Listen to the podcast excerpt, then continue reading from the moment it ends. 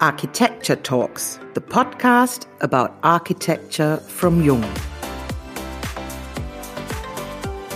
Transformation on different scales. OMA, Office for Metropolitan Architecture, is one of the world's most exciting offices in the field of architecture and urban planning. The journey is the reward, perceiving architecture as a never ending process of constantly changing conditions and perspectives. Opposites determine the partly sculptural character of buildings. They can not only be found on the facades, but also in its interior structures and processes. And because of exactly these contrasts, they have an effect on the surrounding. With the AMO think tank, moreover, the usual boundaries of architecture are abandoned. AMO is the research, branding, and publication studio of the architectural practice. It is conceived as the mirror image of OMA, operating as a think tank within and independently of the firm. Architecture is therefore considered a lot further, free from conventions and exploring new possibilities. In today's podcast episode, we take a look behind the scenes and talk about transformation on different scales with our guest, Chris van Duijn uh, from the office OMA. And we are Diana and Katrina from Jung. Hello and welcome to our Jung Architecture Talks podcast. Nice to have you with us, Chris. Hello, hi, nice to meet you. OMA is led by eight partners and operates offices in Rotterdam, New York, Hong Kong, Beijing, Doha, Dubai, and Sydney. Chris, you became a partner in 2014 and are leading the OMA's work in Asia. You joined the studio in 1996 and have been involved in many of OMA's most prestigious projects. To name only a few, projects like the Universal Studios in Los Angeles, the Prada stores in New York and Los Angeles in 2001, Casa da Música in Porto in 2005, the CCTV headquarters in Beijing in 2012, and last but not least, the Fondazione Prada in Milan in 2015 are part of your works. Also worth mentioning are the recently completed projects such as the Galleria in Gwanggyo and the Axel Springer campus in Berlin. As the head of OMA's Hong Kong office, you probably commute between Rotterdam and Hong Kong. Where are you physically in this moment? And do you live in Rotterdam or do you live in Hong Kong? Uh, no, I live in Rotterdam. I can say that uh, very clearly now since, since Chinese New Year, uh, when I came back from Hong Kong last time, which was exactly the day after they locked down Wuhan. I've been in Rotterdam, and uh, yeah, I haven't taken a single flight since then. So I, I, live in Rotterdam now. I do have an apartment in Hong Kong, so usually I go up and down every two weeks. That's commuting. yes, yes, yes, yes. And then then I stay in the office in Hong Kong for two weeks, and from there, uh, yeah, we do a lot of traveling to Asia. Mm-hmm. Do you feel sometimes a difference between your physical and mental location? while traveling that much? Actually, not. I, I kind of enjoy it also, kind of uh, the speed and seeing so many other things. So uh, I think I'm quite quite good at that and quite easy to to adapt. So no, I'm I'm mentally at the same place as where I am physically. Very good. Um, we would like to talk about transformation with you today. So let's begin with a transformation of retail. The Prada Epicenter in New York was one of your first projects already 20 years ago. The only one I haven't seen from all of your projects we mentioned, actually. Um, the New York Epicenter set an entirely new era for shopping. That was the headline of a newspaper. So you actually placed a change on perspective, something completely new Looking back, how do you tackle a challenge like this today compared to back then? I think uh, the, the, the challenge we had with Prada was not only to to challenge retail, let's say the boutique, the shop, but it was a much larger challenge. It was basically how a brand that was kind of gradually growing from a Italian brand becoming more and more a global brand how that could also be uh, manifest itself in, in a physical way.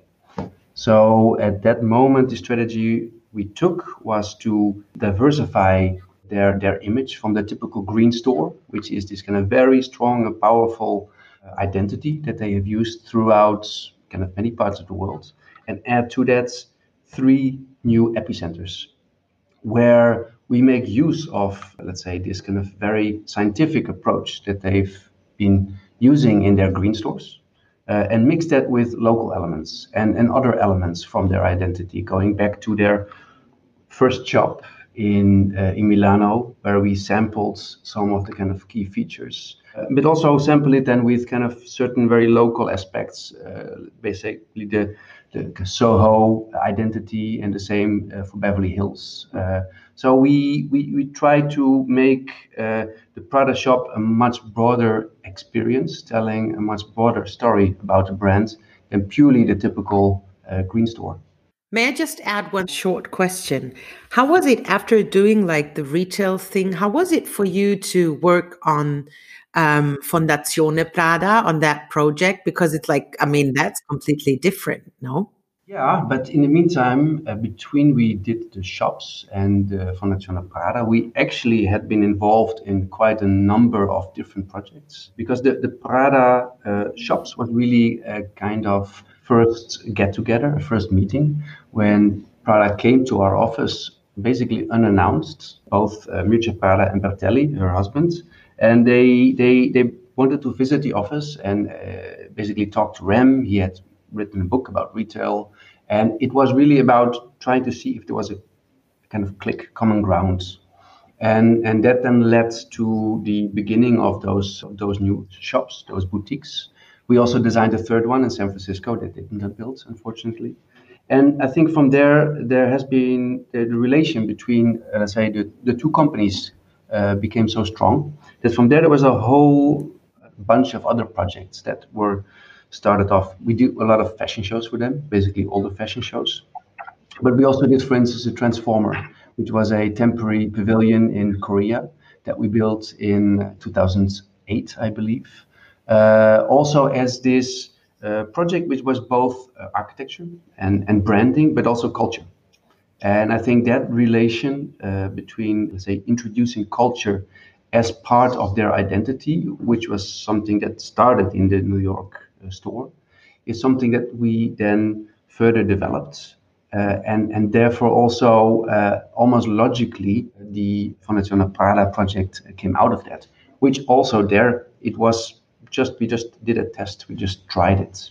I mean they at some point after a fashion show they said, well we still have that industrial area somewhere which we use only for storage. Um, do you think it would be a good idea to turn that into a museum? And but maybe Moscow is a good location, and maybe Shanghai is a good location, or should we do it in Milan?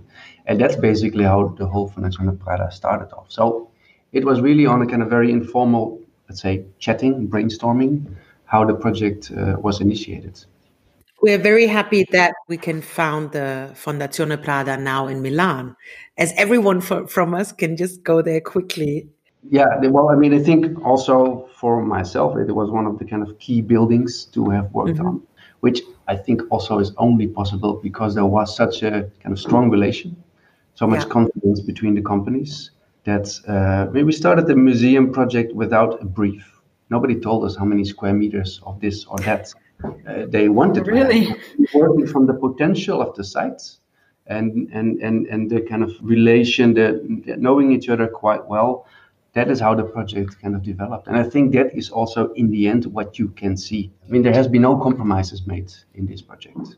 Well, they were obviously convinced by the personal connection you built up in the time you working together. Yes, and, and, and obviously we were working on these fashion shows and other things at the same time. So there was anyway always these different uh, projects ongoing, and, and we were meeting on a yeah almost two weekly basis in Milan with them.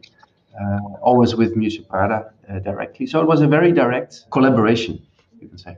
Another headline we found, Chris, was a place where retail and culture, city and nature collide. Galleria in Gwanggyo offers a getaway from the predictability of shopping. Recently, the Galleria in Gwanggyo was opened. Once again, OMA surprises with a design concept that turns the usual view of a department store upside down. What is so special about this project? Well, we started talking to them, uh, to this to this family, because it's a kind of a family-owned business. It's one of those kind of mm-hmm. big Korean family companies like like like Samsung and so on. And they have this uh, department store business. And they have been quite successful in developing it from a let's say traditional department store to a luxury department store which is something that they have they were the first ones in the korean market to develop it.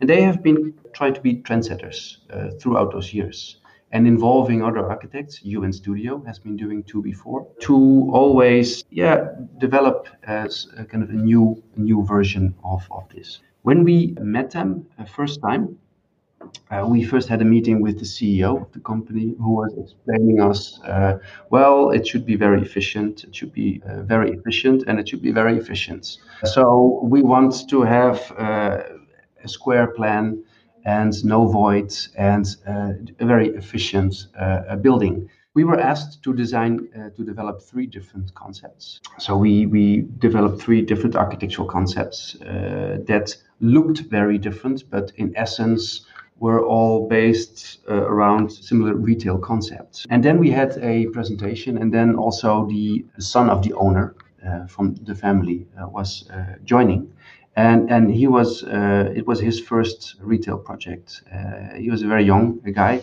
and uh, when we presented this project, he halfway stopped discussion and said, "Why are you uh, doing all these very efficient and functional plans? Because we had expected more of OMA." And then we explained, "Well, you know, we have been with your team and they have constantly told us to be very efficient. The only task they gave you is efficiency.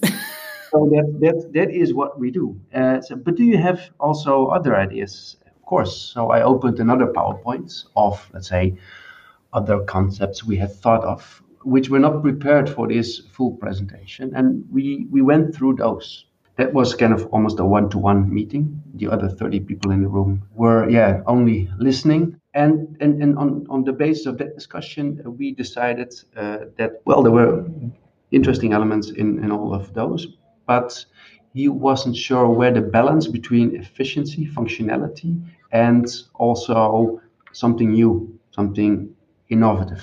Where could we find that balance? So then we decided that we make three new concepts we have one that is kind of very efficient, basically one we already had presented.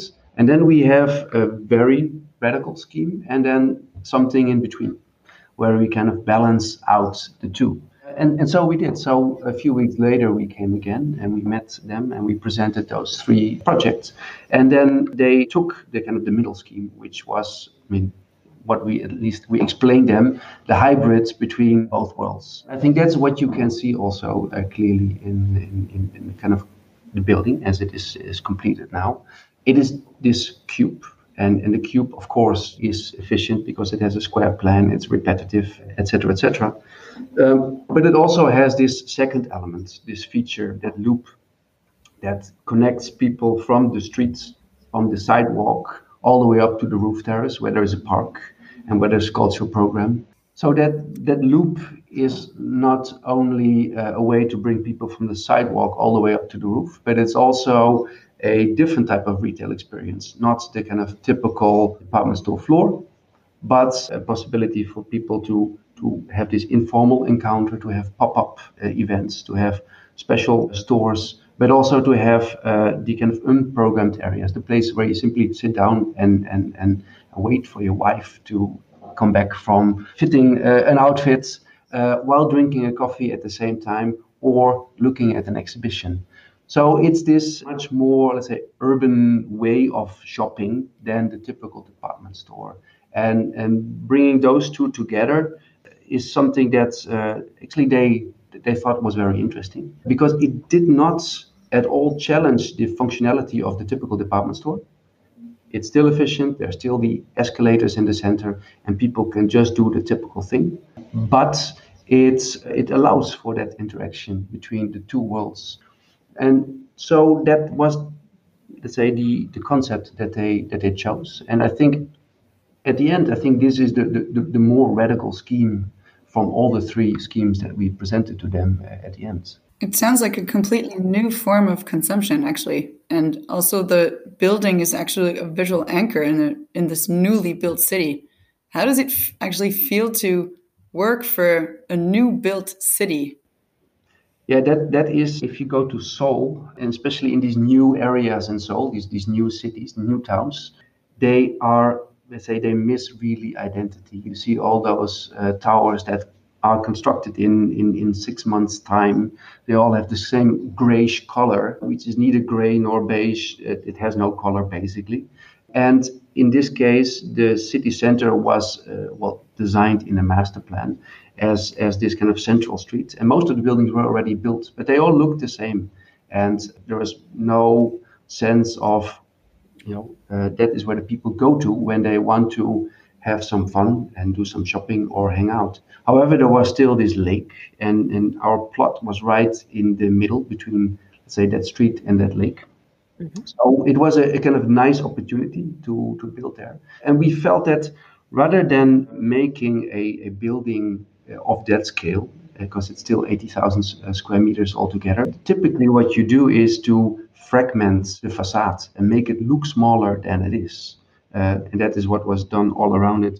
Uh, we we did the opposite. We actually uh, tried to really show this this large mass as yeah as it is this cube of 60 by 60 by 60 uh, meters and almost make it look like a piece of stone, as if it was always there. It, that was the mm-hmm. beginning of the city, and the building was built around it. It's kind of quite interesting because it, it, it does relate to all scales. From far away, it's a very large object, but uh, in color, it kind of relates to this grayish color of the surrounding buildings. Uh, however, when you come closer, you kind of read a pattern of a stone that just reinforces this idea of this almost Roman cube uh, that is that is there, uh, found objects. And and when you come closer, you you also realize that it's a mosaic of, of natural stone types. So we have 12 different stone types in that facade that that are really beautiful stones also. Uh, and then of course you have that reading of that loop with this very yeah this very sculptural glass facade. So you also get a glance of the activities uh, behind it. Um, so I think it's in that sense it's a it's a project that that relates to many scales, both from the very large urban scale, uh, giving that city uh, an anchor, a kind of a, a, real center, yeah, and a kind of identity, and an identity which I think is uh, is, is so necessary in in those new towns that often uh, are so anonymous and so similar in the buildings. Yeah. 20 years surely picture a lot of experience. In Europe, what would you say what will remain the same, and what are the most exciting changes in the future? Uh, well, I think actually that in those 20 years, a lot has changed architecturally. I think from when I, when I look back at when I studied architecture, and then you talk about architecture from the let's say 80s, 90s to what it is now, I think the, development of architecture globally has been uh, tremendous. I think a lot of the architectural production uh, from those 80s, uh, 90s, and before was not so good and not so interesting. Uh, and let's say, I think in general, there has been a lot more creativity going on in those years. So I think that is that is a good thing. Uh, also, if you look, for instance, in, in, in China, where I'm, I'm, working now in, in Asia mainly, uh, you also see that there is kind of a lot of kind of positive development there in developing more creative and more Uh, unique projects and, in architectural language as well. So I think that's a very good development. What you also see is that currently, or maybe in the, in the last years, there is a shift from, let's say, landmark architecture, let's say, making a building to simply look different, to innovation architecture. Uh, try to people, clients, and, and also governments asking for architecture, but also urban designs that actually perform different, that don't only look different or weird, but that that you know that that also truly help uh, to innovate uh, an industry or or, or uh, make use of, of qualities that uh, that have not been uh, used before. So I think that is a kind of positive trend that that I can see. And again, I mean, it's mainly looking at Asia at this moment, but uh, there that shift from architecture as a kind of consumption good, something to look at, and to, to, to for branding to something that performs actually better is, I think, a very uh, positive uh, shift uh, that, that, yeah, I can see happening. Would you say that the Asian clients are more open minded or experimental comparing to the European clients? I think in general, you can say that in Asia, people are more open to new challenges than in Europe, and that is on all levels. And that is also probably one of the reasons I, I was uh, interested in going to Asia. I mean, the, the focus here is on risks, it's mitigating risk. So, and in, in, in Asia, it's much more looking at the opportunity. So the glass is either half full or half empty. And I think in, in, in, Asia, it's usually half full because the economy is still growing and, and there is this big generational shift. And see also many clients in, in, in, in Asia, both Korea or China or Vietnam, clients are in early 20s or in, in the late 20s or early 30s. And they have positions and budgets that in, let's say, Europe or the US, uh, people would be 30 years older before they have to, those responsibilities. So that's a big cultural difference. And, this generation wants to also, I mean, they, they have seen this growth of the economy. Uh, they have different standards. Their perspective is much more international. And they want to make that next step. And, and for that, they are also looking for partners to do that. So, yes, I think definitely there is much more room for experiment. And even in China, I think on the governmental level, there is also this kind of growing awareness of having to further develop where previously the focus was much more about quantities and, and controlling systems that also there the shift is much more to a kind of more in order to make more sustainable developments quality is an important aspect as well. And i think that is becoming more and more part of the kind of uh, general thinking yeah, that's true. Chris, another project also related to transformation is the Axel Springer campus in Berlin. It could be called the transformation from print to digital media. We called it a new architectural identity for digital media, or to quote a German newspaper, it was called Built Internet. What kind of challenges were you especially faced up to? The first challenge was to win the competition together with some of our my former colleagues, uh, Ole Scheeren and also uh, Bjarke Ingels, obviously. I think that the big challenge, I mean, also like with Prada, it, it, it, was not so much only a building, but it was the building was reflecting a kind of larger shift where Prada it was kind of more the kind of global branding. Here it was a real significant, let's say, rethinking of, of the, the Springer economy. I mean, it, when you looked at the revenue uh, and the way they made money in those in those years before, you could see that five years before we started this competition, and we're talking about 2014, only 10 or 20 percent of the revenue was made from the digital realm. And the moment we, we, we started this competition, it was almost breaking even. And, and by now, the digital is by far bigger than print. So it was right in the middle of a transition of the Springer company.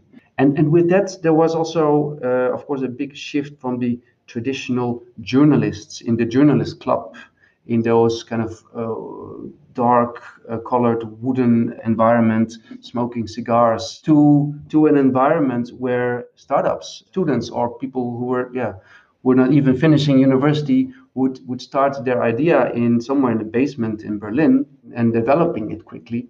Uh, so that was a complete clash of culture. And and what Springer tried to do is to to kind of combine those and and find also a, a metaphor to uh, to broadcast this uh, also to let's say into the city because everybody knows the uh, the Springer headquarters this this kind of well famous golden house uh, along the, the wall uh, facing uh, East Berlin, which was, of course, a kind of well, provocative monument from the past, which was no longer provocative anymore. I mean, it, this, this was actually no longer showing this kind of future looking, but actually this was basically outdated. So they, they, they needed something to put it as kind of some contrast and opposite so that both outer ends would work together. And, and that is what we what we try to do with this project. Uh, again, on, on different scales, both on the scale of let's say the the, the city, uh, how when passing by you have to kind of get a glimpse of, of what is happening inside and also understand this duality between say traditional printed press and and all these new media but also try to and that was also very challenging try to get those new companies interested to actually move from their basements into this building because in the end uh, springer is a commercial company and they're not giving away those square meters for free. So it had be had to be so interesting and exciting and also let's say inspiring for those companies to actually move from their own basement to a kind of collective building with other startups and new media companies.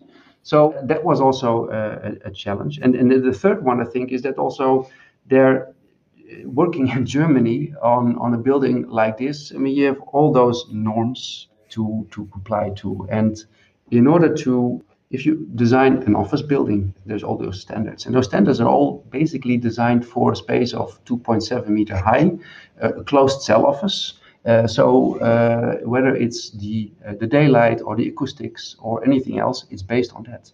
And what we were trying to do is make an atrium space 30 meters tall, which is not a representative space or a common space, but actually a working space.